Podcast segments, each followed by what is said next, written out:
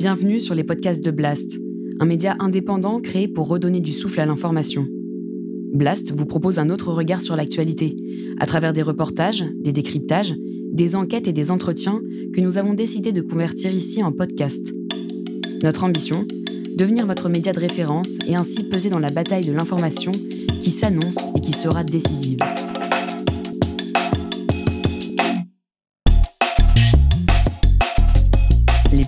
De Blast. L'économie. Avec Salomé Saké. Désindustrialisation, crise écologique, montée des inégalités. À Blast, on fait tous les jours le constat, et particulièrement dans cette rubrique économique, des maux de notre société, sans pour autant voir de solutions évidentes émerger. On pensait que l'été touchait à sa fin, et non. Après la Grèce, les pays du Maghreb ou encore Hawaï ces dernières semaines, c'est au tour de la France de connaître une flambée des températures. Jusqu'à la fin de cette décennie, il nous faut réduire les émissions de 45%. Et Jusqu'aujourd'hui, on continue à augmenter les émissions et ça, c'est absolument inacceptable. Les personnes en situation de pauvreté extrême augmentent, un phénomène évidemment aggravé par l'inflation record. L'usine Buitoni ferme définitivement ses portes. Les salariés ne retiennent pas leurs larmes. J'ai une nouvelle fille de famille, j'ai une petite qui est arrivée derrière. Donc il faut repenser à tout. Hein. Il faut faire rentrer de l'argent. On vous sent ému. Hein? On vous sent ému. Ouais. Vous, vous avez un tas, vous êtes responsable de 650 salariés. Alors maintenant, vous venez devant la grille et vous leur dites les yeux dans les yeux que vous leur gâchez leur vie. Assumez Assumez maintenant Assumez À leur arrivée, le site avait été transformé en cimetière. Des bougies, une croix pour chaque employé. Alors toujours dans la lignée de nos vidéos sur les pistes de solutions, aujourd'hui nous allons traiter ces problèmes avec un angle bien précis, celui de la compétitivité. Et si la meilleure façon de faire face aux défis écologiques était de mettre fin au dogme économique et politique de la compétitivité Si cela devenait notre priorité, c'est en tout cas la thèse du chercheur Benjamin Brice que l'on va explorer aujourd'hui dans cette nouvelle émission économique pour Blast.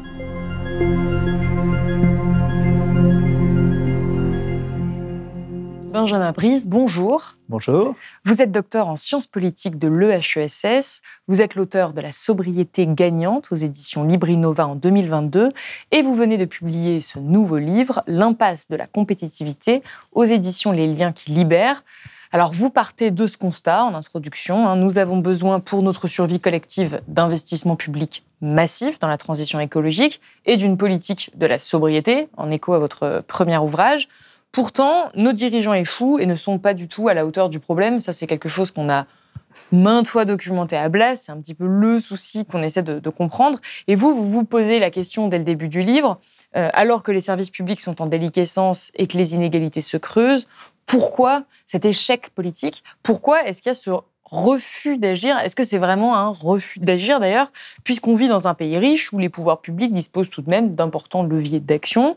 Alors, tout de suite vous rappelez le caractère multifactoriel du problème. Évidemment, c'est pas binaire, il n'y a pas une cause à cette inaction. Mais vous, vous avez décidé dans cet ouvrage de vous attarder sur l'une des causes, et peut-être selon vous la cause principale, euh, c'est la compétitivité. Vous écrivez, je cite, Les gouvernants ainsi qu'une partie non négligeable de la population française, surtout au sein des classes supérieures, estiment que la France n'a pas du tout intérêt à agir avec résolution en matière d'écologie, d'inégalité et de services publics.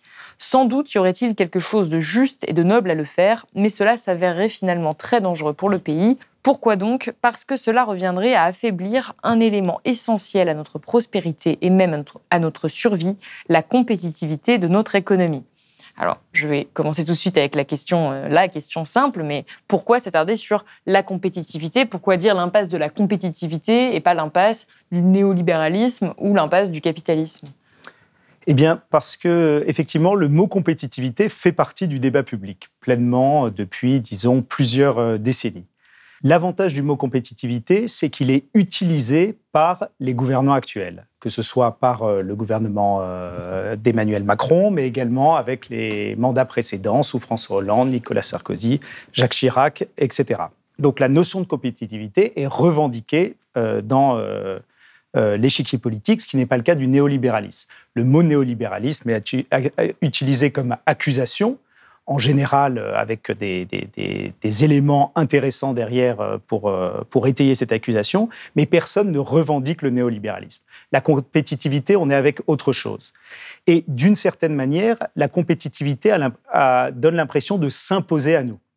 C'est-à-dire que depuis, mettons, les années 70 ou 80, l'approfondissement de la mondialisation, de plus en plus d'échanges internationaux, financiarisation, internationalisation, etc. de nos économies, la pression extérieure et notamment la pression économique extérieure devient de plus en plus forte dans la définition de nos politiques publiques, dans la définition de la manière dont collectivement euh, nous, euh, nous gouvernons.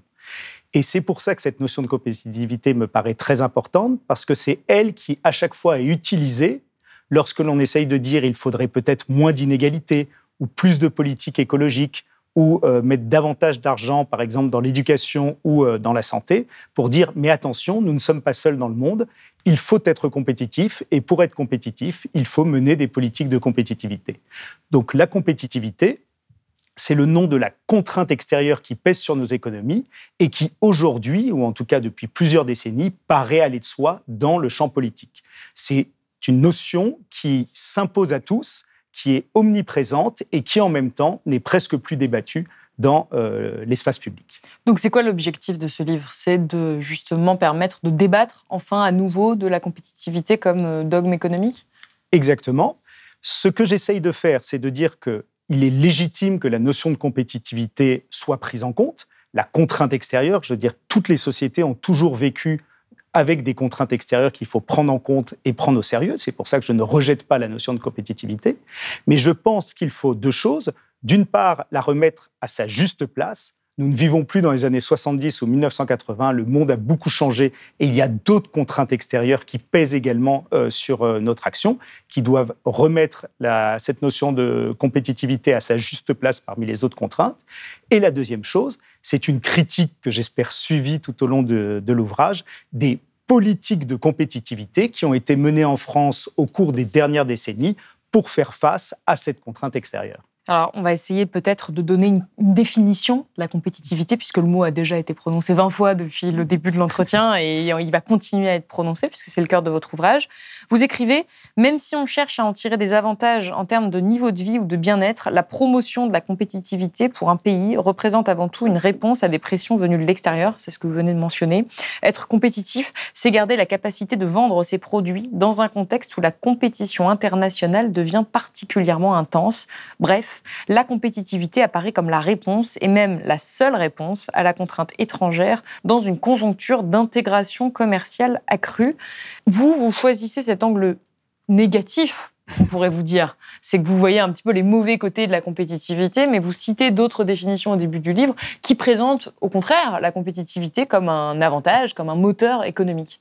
C'est-à-dire que dans les années 1980-1990, euh, quand cette notion de compétitivité s'est imposée dans le débat public en Europe et aux États-Unis, il y a toujours euh, des définitions concurrentes euh, qui, qui, qui, entrent en concurrence. Pour faire accepter cette contrainte extérieure, une des manières de mettre les choses sous l'angle positif était de dire que ça permet de créer de la prospérité, cela permet de relancer euh, l'économie, cela permet d'investir dans l'éducation, etc., en euh, créant de la valeur. La compétitivité sous l'angle positif, en quelque sorte. quelle serait la définition sous l'angle positif? Disons que c'est un problème que les chercheurs euh, soulèvent souvent. Il n'y a pas de, enfin, de définition acquise de la compétitivité. Il y a beaucoup de livres sur la compétitivité qui utilisent à chaque fois des notions qui ne sont pas toujours les mêmes. Dans le débat public, ou en tout cas quand on écoute les gouvernements, la compétitivité, c'est stimuler les exportations pour pouvoir, euh, en tout cas dans le cas de la France, rétablir la euh, balance euh, commerciale. C'est donc être capable de vendre de meilleure qualité ou moins cher pour pouvoir vendre davantage aux autres pays et ainsi financer notre modèle social, etc. Donc sous l'angle positif, c'est de dire, grâce à la compétitivité retrouvée de l'économie française, comme l'a fait l'Allemagne par exemple au début des années 2000, nous aurons les moyens d'abord d'avoir le plein emploi et en plus de ça, de financer tout ce qui a besoin d'être financé dans notre modèle social. Donc c'est l'aspect positif. Mais dans la réalité, disons, des politiques publiques des dernières décennies, il me semble que ce qui a dominé, c'est l'aspect négatif, c'est-à-dire nous n'avons pas le choix. on subit en fait la compétitivité. Il faut, il faut s'adapter à la mondialisation, il faut s'adapter au monde tel qu'il est, et s'adapter au monde tel qu'il est, c'est mener des politiques de compétitivité. Et ces politiques de compétitivité en France, disons que je pense que les quatre grands aspects, ce sont un, la réduction du coût du travail, donc en baissant les, cotisations sociales. Deuxièmement, baisser la fiscalité sur les hauts revenus, le capital, les entreprises. Troisièmement, flexibiliser le travail pour que le coût du travail euh, baisse euh, au-delà du monétaire, donc avec des contrats plus précaires et une augmentation de la précarité dans le pays. Et la dernière chose pour financer tout ça, parce que baisser le coût du travail a un coût très important pour la société, il faut réduire les dépenses publiques et en particulier les dépenses de fonctionnement liées à la fonction publique, liées euh, à toutes les dépenses qui, qui sont faites dans la santé, l'éducation, etc. Et comment est-ce qu'on en est arrivé à mettre ça en place à partir des années 80, puisque c'est de là où vous le datez, et c'est déjà quelque chose qu'on avait évoqué avec Benoît Colomba dans une longue émission sur euh, le chômage. Pourquoi, selon vous, dans les années 80, et comment est-ce que ça s'est opéré, non seulement cette mise en place de politiques de, de compétitivité, mais également l'acceptation collective de ces politiques comme étant indispensables et incontournables? Alors, c'est effectivement une date qui, je veux dire, qui reste dans les mémoires, euh, qui est symbolique, c'est ce qu'on appelle le tournant de la rigueur euh, en 1982-1983 en France. Les socialistes arrivent au pouvoir en 1981 avec un programme qui n'est pas du tout tourné vers la compétitivité, qui est un programme, disons, de relance keynésienne ou euh, néo-keynésienne, et qui arrive à cause du déficit commercial qui s'accroît, euh, des importations qui augmentent, euh, à cause de, disons, de la réalité des pressions extérieures dans un monde qui, qui a déjà commencé à se mondialiser. Et le choix symbolique qui a été fait par François Mitterrand, c'est de se dire j'abandonne, disons, ce programme socialiste au profit de euh, la construction européenne. Et pour cette construction européenne qui suppose une zone de libre-échange avec des pays ayant des systèmes sociaux, etc., différents, eh bien, il faut jouer le jeu de la compétitivité. Oui, ce que vous expliquez, c'est que la, construction européenne, c'est vraiment la porte d'entrée vers la compétitivité. La construction européenne a été, d'une certaine manière, l'aspect positif pour vendre à la population française des réformes dont elle, euh, dont elle n'avait pas spécialement euh, envie. Mais la construction européenne, qui a été un beau projet, disons soutenu surtout par les classes supérieures, mais qui a quand même suscité beaucoup d'enthousiasme, comportait en elle cette idée de libre-échange, de marché unique, et donc du fait qu'il faut s'adapter de plus en plus à une pression euh, extérieure, à une concurrence extérieure de euh, plus en plus euh, forte. Et pour l'acceptation, ça a été accepté par la plupart des socialistes au pouvoir la droite au pouvoir euh, a poursuivi les mêmes politiques et on peut dire que dans les dernières décennies, cet imaginaire de la compétitivité a dominé. Mais en revanche, dans la population dans son ensemble et en particulier dans les classes populaires, la question est un petit peu plus ambiguë.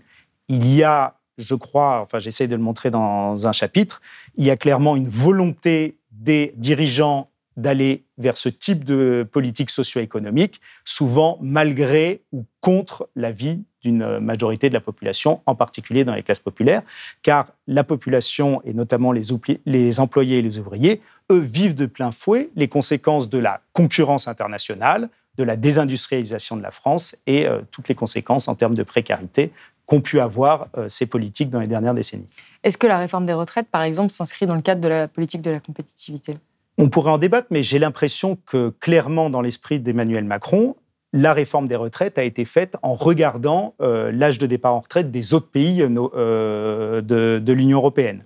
Donc c'est de dire qu'en France, par rapport à d'autres pays, nous ne travaillons pas suffisamment tard. Donc il faut s'aligner sur les autres économies pour créer davantage d'activités, et notamment des activités euh, d'exportation vis-à-vis vis-à-vis des autres. Donc je pense qu'en tout cas, ça reste effectivement dans cette idée de baisser le coût du travail, stimuler l'activité économique, euh, qui, est dans le cadre de la compétitivité. En fait, quand on vous lit, on a l'impression que la compétitivité, ça crée une forme de nivellement par le bas euh, à l'international sur de nombreux sujets que vous avez évoqués, notamment les, fameux quatre euh, axes. J'aimerais qu'on revienne sur le fait que ces politiques n'atteignent même pas leurs objectifs premiers de base. Vous expliquez que sont c'est un véritable échec ces 40 dernières années. Pourquoi?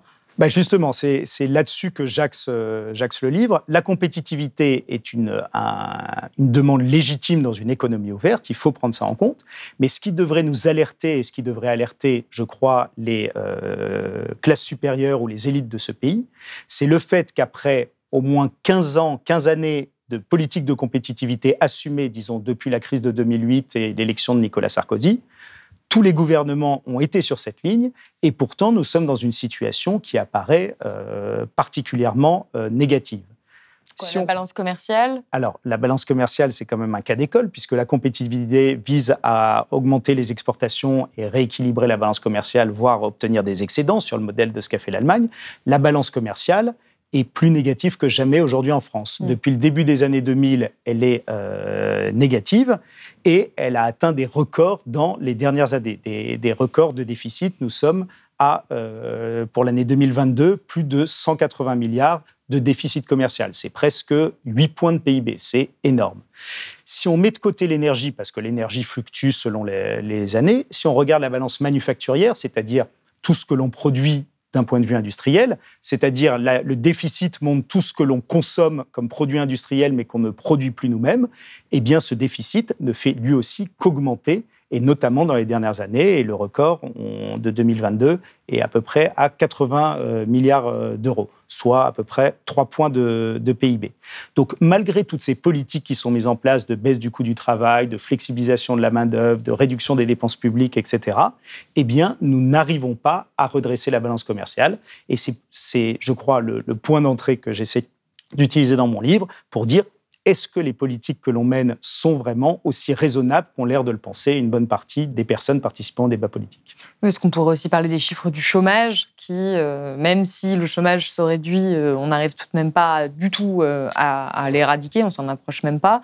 Donc oui, bah, si on prend le, chômage, euh, le, chômage a baissé, le taux de chômage au sens de, du Bureau international euh, du travail, mais quand on prend l'ensemble du phénomène du chômage, c'est-à-dire le chômage, mais également le sous-emploi, c'est-à-dire les gens qui voudraient travailler plus mais qui ne trouvent pas, et les gens qui sont dans le halo de chômage, c'est-à-dire les gens qui sont comptés comme inactifs, mais en fait qui aimeraient bien travailler, on s'aperçoit que L'ensemble a un petit peu diminué, mais que nous sommes aujourd'hui, ou en tout cas au premier trimestre 2023, à 5,4 millions de personnes. Donc c'est un phénomène qui est encore massif. 5,4 millions de personnes qui sont touchées par une forme ou une autre euh, de chômage. Donc là-dessus, on est loin d'être sorti du chômage de masse. Et si on regarde les autres indicateurs, c'est-à-dire en termes de cohésion sociale, en termes de la, santé démocratique du pays, ou même en termes de pouvoir d'achat, on s'aperçoit que dans tous les domaines, nous vivons une, réelle crise malgré ces 15 euh, ou 20 années de politique de compétitivité. Oui, donc non seulement ça n'a pas fonctionné, mais en plus ces politiques ont eu des dommages, ce que vous appelez les fameux dommages collatéraux, euh, elles ont fait du mal à la société, selon vous, par bien des aspects. Pourquoi? Alors, il me semble que le principal dommage collatéral, c'est l'obsession de la réduction des dépenses publiques. C'est-à-dire que pour financer la baisse des cotisations sociales, nous, on doit être aujourd'hui à peu près par an à 70 milliards de réduction de cotisations sociales, euh, allègements divers, CICE, etc., pour réduire le coût du travail en France. Mais le problème, c'est qu'à côté de ça, la population continue de vieillir, c'est-à-dire qu'on a plus de besoins en retraite, financement des retraites, et plus de besoins en financement de la santé. Donc les dépenses, elles, ne diminuent pas. Donc comment est-ce qu'on fait pour euh, baisser euh, les prélèvements obligatoires d'un côté et euh, financer le reste de l'autre? Eh bien, ce qui est devenu en quelque sorte évident dans le débat public, c'est qu'il faut réduire les dépenses de fonctionnement de la collectivité.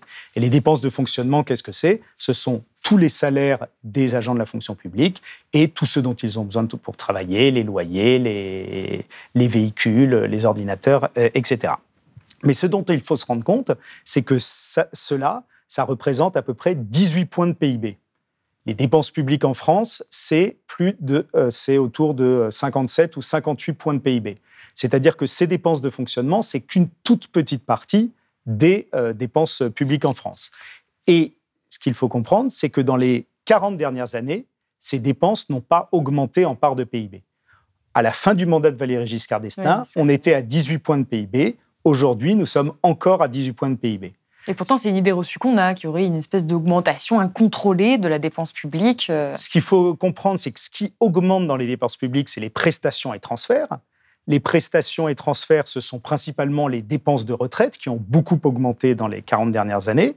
Les prestations, la médecine de ville, les remboursements de médecine, etc. Il y a des subventions aux entreprises également, et il y a également le financement de la précarité, en quelque sorte, ou du chômage de masse. Dans les années 1960, nous avions moins de 1 point de PIB pour tout ce qui était allocation logement, allocation chômage, pauvreté, euh, aide, euh, prestations diverses. Aujourd'hui, nous sommes à 4 points de PIB parce que effectivement, la précarisation de la population a un coût en termes de transfert. Mais donc, si on revient sur euh, les services publics, disons, ces 18 points de PIB qui sont euh, dépenses de la fonction publique et tout ce, que, ce dont ils ont besoin pour euh, travailler, il faut se rendre compte qu'il n'y a pas eu d'augmentation. Il y a même eu une baisse depuis le milieu des années 90, une baisse continue de, de ce volume, alors que les besoins, eux, augmentent. Comment est-ce qu'ils augmentent? La population vieillit, donc il y a plus de besoins dans les hôpitaux. On met de plus en plus de gens dans les études supérieures, donc euh, il y a besoin de plus d'argent dans les universités, etc. Les conflits internationaux font qu'on a besoin de plus d'argent dans l'armée. Il y a la population carcérale augmente beaucoup plus vite que la population française, donc il y a plus de besoins dans la justice. L'écologie est un domaine qui demande aussi beaucoup d'argent. Donc on a un budget constant en part de PIB et en même temps les besoins qui augmentent. Et ça, je crois que c'est l'explication euh, assez claire, et j'ai du mal à voir comment on pourrait euh, le nier, de la dégradation que l'on voit des services publics un petit peu partout en France. Le sous-financement de la santé, de l'éducation, de la recherche, de la police, de la justice, etc., est lié au fait que l'on se concentre sur ces défenses de fonctionnement qu'on veut absolument réduire pour euh, financer tout ce qu'il y a à côté de euh, politique de compétitivité et qui, derrière, pose de gros problèmes pour le pays en termes de cohésion sociale, parce que quand on ne finance pas euh, euh, la santé, l'éducation, etc., eh bien, les gens qui ont les moyens vont dans le privé et les autres subissent les fermetures d'antennes, les fermetures de maternité, les fermetures d'écoles, etc. Et de l'autre côté, de projection dans l'avenir, car une, un pays qui n'investit plus dans la recherche, qui n'investit plus dans l'éducation, etc., est un pays qui se voue lui-même au déclassement sur le long terme. Mais c'est pour ça que c'est vraiment important de comprendre de quoi on parle quand on parle d'investissement public. Il y a un chiffre qui m'a marqué. En part du PIB, l'effort de notre pays, vous écrivez, est 27% inférieur à la moyenne de l'Union européenne. C'est presque moitié moins important qu'en Allemagne. Donc ça a vraiment euh, des, conséquences sociales absolument euh, énormes. Mais là où je m'interroge, c'est comment est-ce que vous, vous établissez ce lien-là avec la compétitivité. C'est-à-dire que le Conseil, on est tous d'accord, enfin, n'importe qui qui se penche sur l'économie voit bien qu'effectivement, il y a un sous-financement dans de nombreux domaines. En quoi est-ce qu'on est sûr que c'est lié à la compétitivité dans la mesure où on pourrait vous dire qu'il y a des pays, par exemple du nord de l'Europe, les fameux pays frugaux ou les pays scandinaves, euh, qui, eux, mènent des politiques de compétitivité et qui pourtant ont un système social dans lequel ils investissent assez largement? Dans le débat public français, la question euh, des dépenses publiques, disons des dépenses de fonctionnement, est venue avec la question du déficit public. Nous sommes en France en déficit public depuis, euh, je crois, 1973, ou en tout cas le début des années 1970. Euh, Et ce déficit ne fait qu'augmenter décennie après décennie, en part de PIB. Le problème, c'est que derrière les politiques de compétitivité, au nom en tout cas de la manière de concevoir la compétitivité, empêchent d'augmenter les impôts en tout cas d'augmenter les impôts sur les ménages euh, les, plus aisés au nom de l'attractivité, sinon les gens partent, etc., et d'augmenter les impôts sur les entreprises et notamment les cotisations sociales au nom de euh, la compétitivité, au nom des exportations et autres. Donc on se retrouve avec un déficit qui augmente et des recettes qui ne peuvent plus augmenter. Elles ont augmenté pendant un temps avec de nouveaux impôts qui pesaient sur l'ensemble des ménages, donc des impôts qui ne sont pas progressifs comme la CSG, les impôts sur euh, la consommation, euh, etc. Et aujourd'hui, on voit bien que le ras-le-bol fiscal fait que c'est presque impossible de rajouter des impôts. Donc la solution trouvée par le gouvernement, mais c'est pas, ça date pas seulement d'Emmanuel Macron, je veux dire, ça, ça a été fait bien avant, c'est de réduire les dépenses publiques. Donc la réduction des dépenses publiques, effectivement, touche pas que les dépenses de fonctionnement. Ce sont les nombreuses réformes des retraites, ce sont euh, les, les réformes des déremboursements de certains soins, euh, réduction de la durée de, des allocations chômage. Enfin, il y, a, beaucoup de réformes pour réduire, disons, les prestations euh, sociales diverses, mais également un effort continu pour réduire ou en tout cas maintenir le niveau des dépenses de fonctionnement. Et ça, ça se voit très bien dans les chiffres, c'est-à-dire depuis le milieu des années 1990, les dépenses de fonctionnement ont tendance à baisser en part de PIB. Donc c'est quelque chose qui date depuis longtemps et ça s'était accéléré, en tout cas avant la crise du Covid, euh, sous euh, Emmanuel Macron. Mais pourquoi en France et pas ailleurs? Parce que la, théorie euh, de beaucoup de libéraux, c'est de dire on garde le système social, euh, mais on va le financer avec une économie qui sera prospère. Donc des investissements dans les entreprises, tout ça.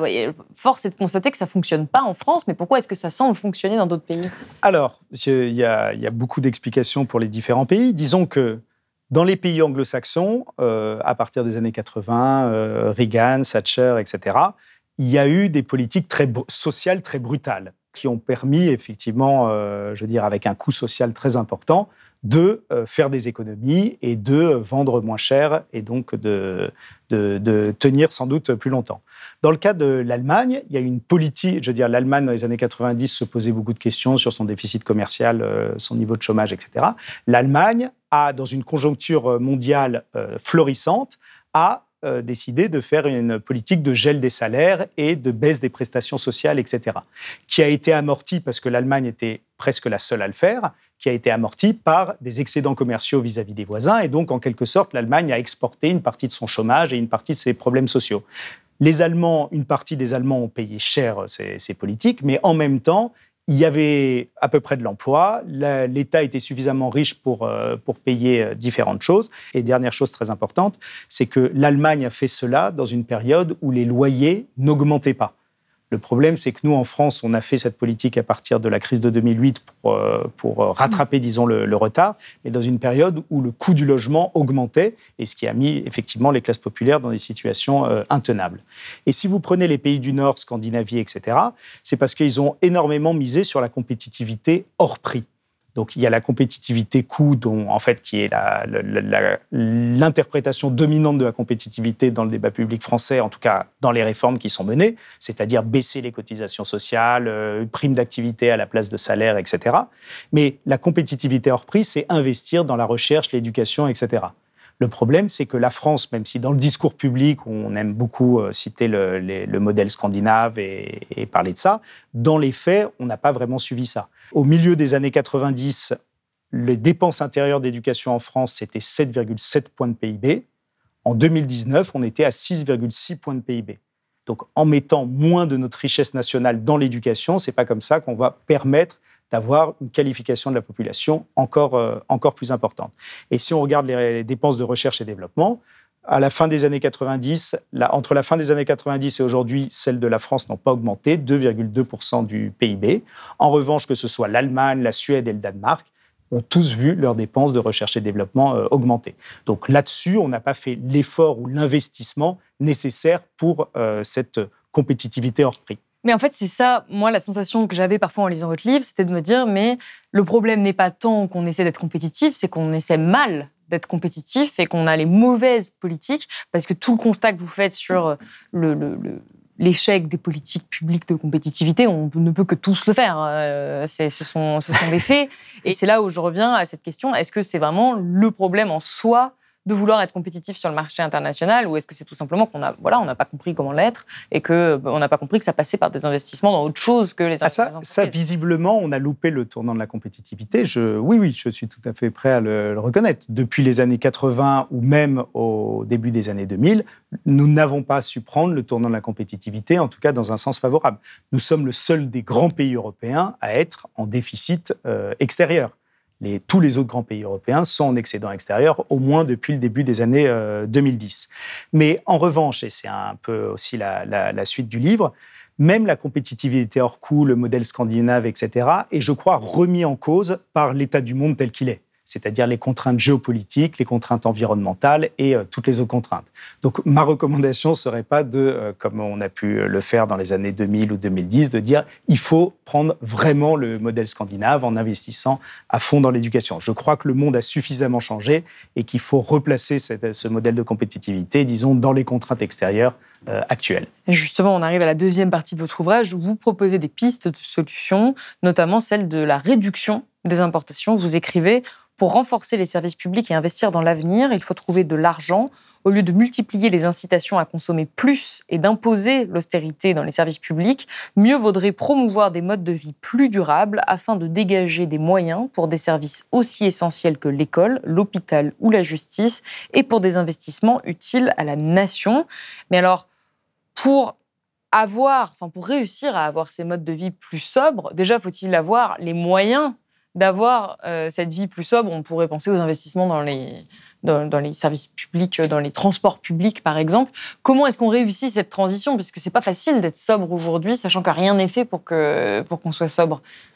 Ah ben, tout l'enjeu, c'est de se dire que la question de la sobriété est une question collective. Ce n'est pas les, individus en tant que tels ou les consommateurs en tant que tels qui euh, vont euh, aller euh, dans cette direction. Ce que j'essaye de, faire, c'est de montrer, disons, peut-être aux, gouvernants ou au grand public, que nous avons intérêt à aller dans cette direction. Juste pour reprendre un, exemple sur la, question de le commerce extérieur. Aujourd'hui, quand on prend les grands atouts de la France sur lesquels le, gouvernement veut miser, etc., pour, euh, dans notre spécialisation internationale, c'est-à-dire l'aéronautique et le luxe, dans le luxe, c'est les parfums, cosmétiques, boissons, euh, on peut même mettre les produits pharmaceutiques, tout ça, ça permet uniquement de financer le déficit commercial sur euh, la voiture, les machines et les matériaux.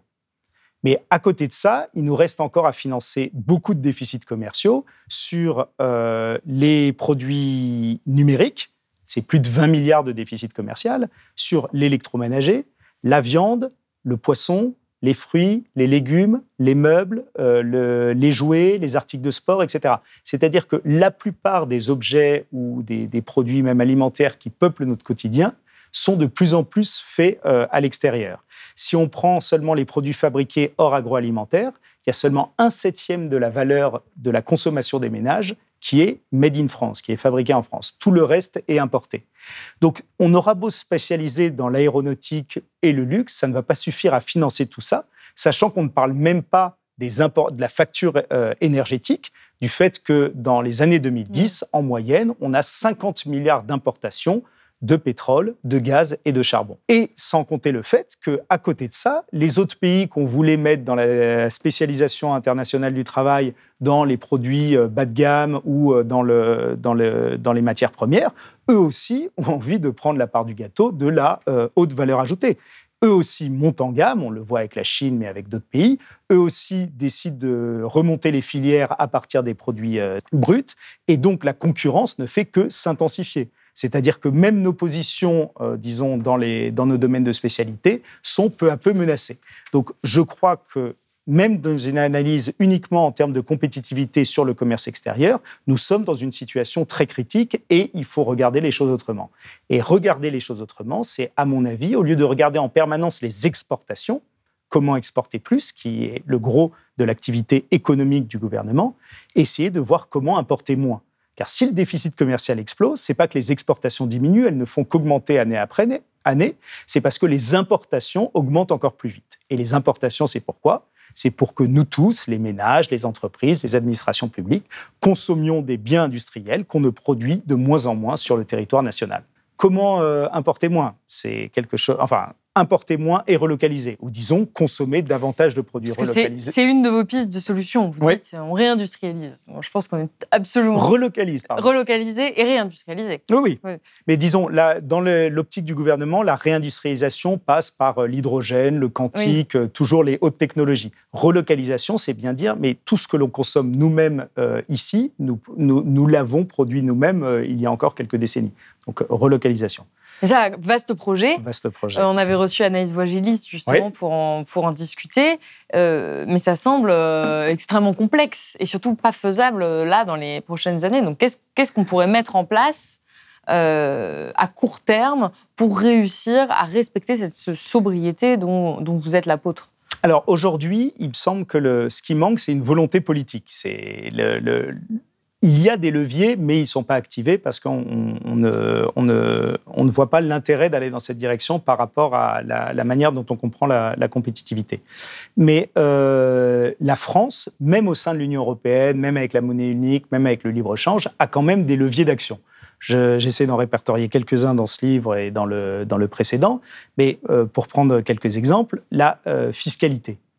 Aujourd'hui, il y a des primes écologiques quand on achète des véhicules ou des primes à la casse. C'est plusieurs milliers d'euros par l'État. Il y a les collectivités locales, c'est beaucoup de, milliers d'euros. Aujourd'hui, ces primes permettent par exemple de financer le premier modèle de chez Tesla. Tesla, c'est des voitures qui sont fabriquées en Chine ou en Allemagne, qui sont plutôt surdimensionnées, donc qui consomment trop de métaux et euh, d'électricité. Et, qui en plus ne bénéficie surtout aux classes supérieures, car ce sont des voitures euh, très chères. Donc finalement, on finance des importations pas bonnes pour le, pour le climat, qui bénéficient aux, classes supérieures. Là, il y a beaucoup de choses sur ce type d'incitation qu'il euh, faudrait revoir. Il y a euh, également les aides, bien sûr, pour la relocalisation, etc., mais même pour développer de nouveaux secteurs, par exemple, de réparation. L'électroménager, c'est un énorme déficit commercial parce que c'est plus du tout fait dans, nos, dans notre pays. Mettre le paquet sur la réparation, il y a des études là-dessus, ça permet d'abord de gagner en pouvoir d'achat, parce qu'au final, c'est moins cher euh, sur le long terme, mais il faut que le, marché se structure, et c'est mieux en termes de consommation, c'est moins d'énergie et moins de, euh, moins de matériaux. Il y a tout le domaine de l'étiquetage, l'information des consommateurs. Il y a une grande demande des consommateurs, mais aujourd'hui, c'est difficile d'accéder euh, aux informations. Le Nutri-Score, par exemple, qui s'est imposé euh, de, lui-même, a permis, il y a une étude du FC Que Choisir, a permis sur les aliments, euh, les barres de céréales, les céréales, etc., que les industriels eux-mêmes décident de se faire la concurrence sur le Nutri-Score et donc proposent des produits moins gras, moins sucrés, moins salés. Pour revenir sur le véhicule, dans, la dernière décennie, le prix du véhicule moyen a augmenté beaucoup plus vite que le SMIC, c'est-à-dire qu'il faut plus de mois de SMIC aujourd'hui euh, qu'avant. Pourquoi? Parce qu'il y a eu la nouvelle mode des véhicules, les SUV, avec un énorme, un énorme investissement euh, publicitaire derrière, mais qui n'a aucun intérêt pour nos intérêts collectifs. C'est-à-dire que ça met les gens dans une situation de, pouvoir, de contrainte sur le pouvoir d'achat qui est très négative. Ce sont des véhicules qui sont presque tous, en tout cas pour la plupart, importés et qui pèsent sur la balance commerciale. Et ces véhicules surdimensionnés, de toute façon, ne sont pas une bonne chose pour l'environnement clairement, le gouvernement devrait donner des indications euh, sur le long terme aux constructeurs, français et d'ailleurs étrangers, en disant le but, et nous, nous allons mettre tous nos outils fiscaux, etc., dans cette direction, des véhicules moins surdimensionnés, fabriqués localement et abordables pour les ménages. Nous avons tout intérêt à aller dans euh, cette direction-là. Et ensuite, il y a bien sûr les achats publics, un cinquième de la consommation en France. Euh, par exemple, euh, les cantines dans les écoles, les EHPAD, etc. Je veux dire, je ne comprends pas pourquoi on continue à avoir de la viande ou du poisson importé. On importe 3 millions de tonnes de poisson et de, viande en France euh, chaque année. Et il y a bien sûr toutes les aides aux entreprises, 3, presque 3 points de PIB sur les baisses de cotisations sociales. Pourquoi ne pas les faire en sorte qu'elles soient qu'elles dépendent de différents critères allant dans le sens de l'intérêt général. Ça peut être la qualité des emplois, ça peut être des données euh, écologiques, ça peut être des données de construction locale, etc. etc. Et dernière chose dont je parle dans le, bouquin, c'est euh, la parole publique. On a vu dans ces temps où le pouvoir d'achat est quand même un grand sujet, tous les responsables de la grande distribution faire le tour des plateaux radio gratuitement pour, euh, pour dire à quel point leur enseigne est encore moins chère que le concurrent, etc. Le problème, c'est qu'une ancienne moins chère, qu'est-ce que ça veut dire?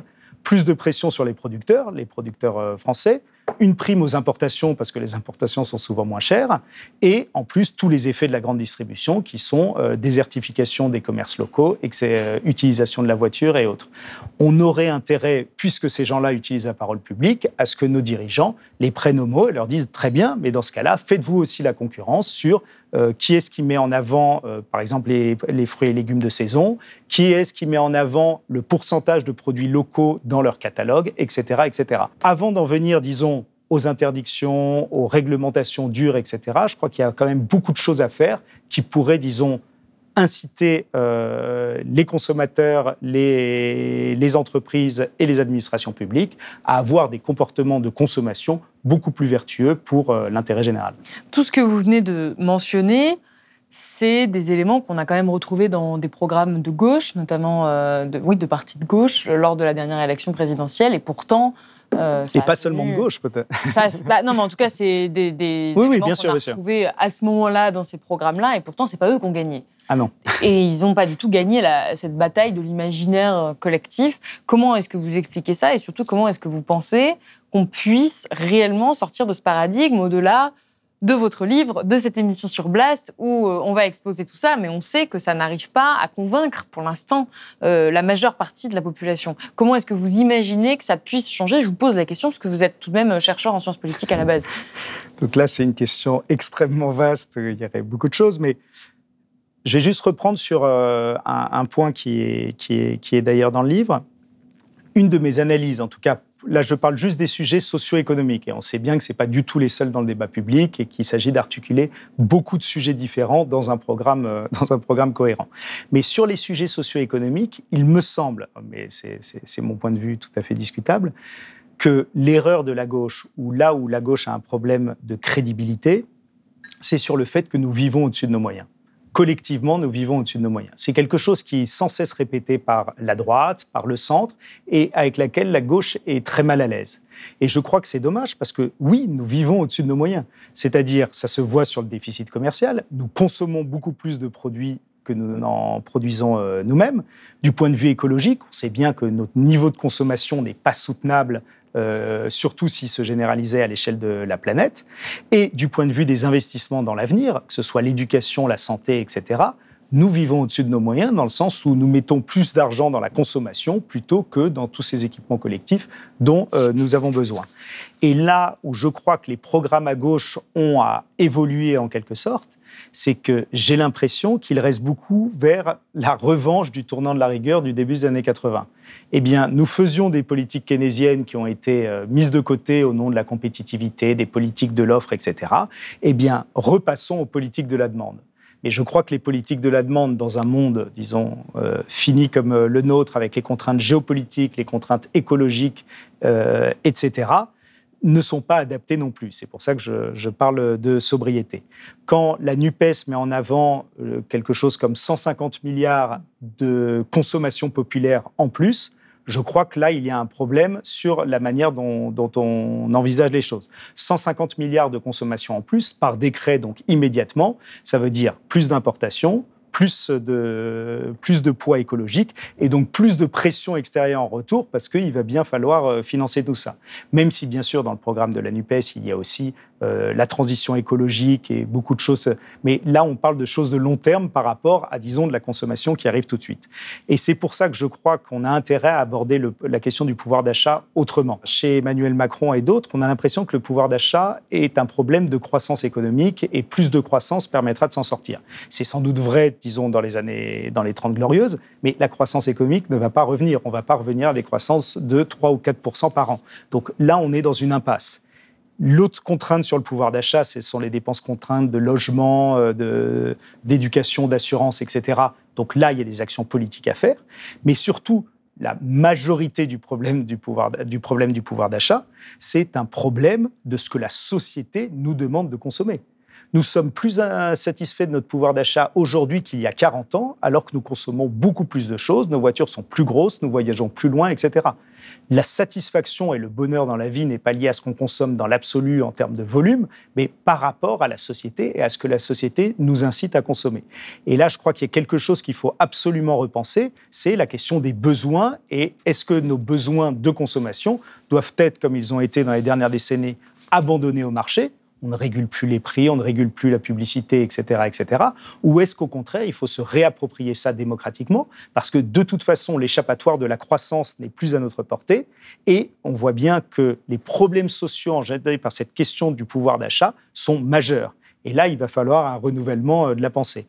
Il y avait un livre très intéressant sur la publicité qui montrait que dans le programme commun des années 70, cette question de la publicité était très importante, mais que les socialistes, une fois arrivés au pouvoir dans les années 80, ont mis tout ça de côté au nom de la croissance. La consommation stimule la croissance, la publicité stimule la consommation, et voilà le cercle vertueux. Bon, ben, ce cercle vertueux n'existe plus, il faut en prendre acte à cause du euh, contexte général, et retrouver les moyens de retrouver une certaine, euh, une certaine, euh, une certaine capacité d'action collective sur nos besoins de consommation. Tout ça, ça passe quand même par un changement de paradigme profond. Et pour ce changement de paradigme, on pourrait passer par une remise en question profonde de la compétitivité. En tout cas, c'est tout l'objet de votre livre. C'est la fin de cet entretien. Merci beaucoup, Benjamin Brice, d'avoir été avec nous. Je rappelle que votre livre, L'impasse de la compétitivité, est disponible aux éditions Les Liens qui libèrent. Si vous avez aimé ce podcast, s'il vous a été utile, n'oubliez pas de nous mettre des étoiles ou de le partager autour de vous sur vos réseaux sociaux. Blast est un média indépendant, et si tous nos contenus sont en accès libre, c'est grâce au soutien financier de nos blasters et abonnés. Pour nous soutenir, faites un nom unique ou mensuel et rendez-vous sur blast-info.fr. Blast, c'est aussi une web télé disponible sur YouTube et Peertube et présente sur tous les réseaux sociaux. Alors suivez-nous et pour ne rien rater de nos contenus, abonnez-vous sur notre chaîne YouTube.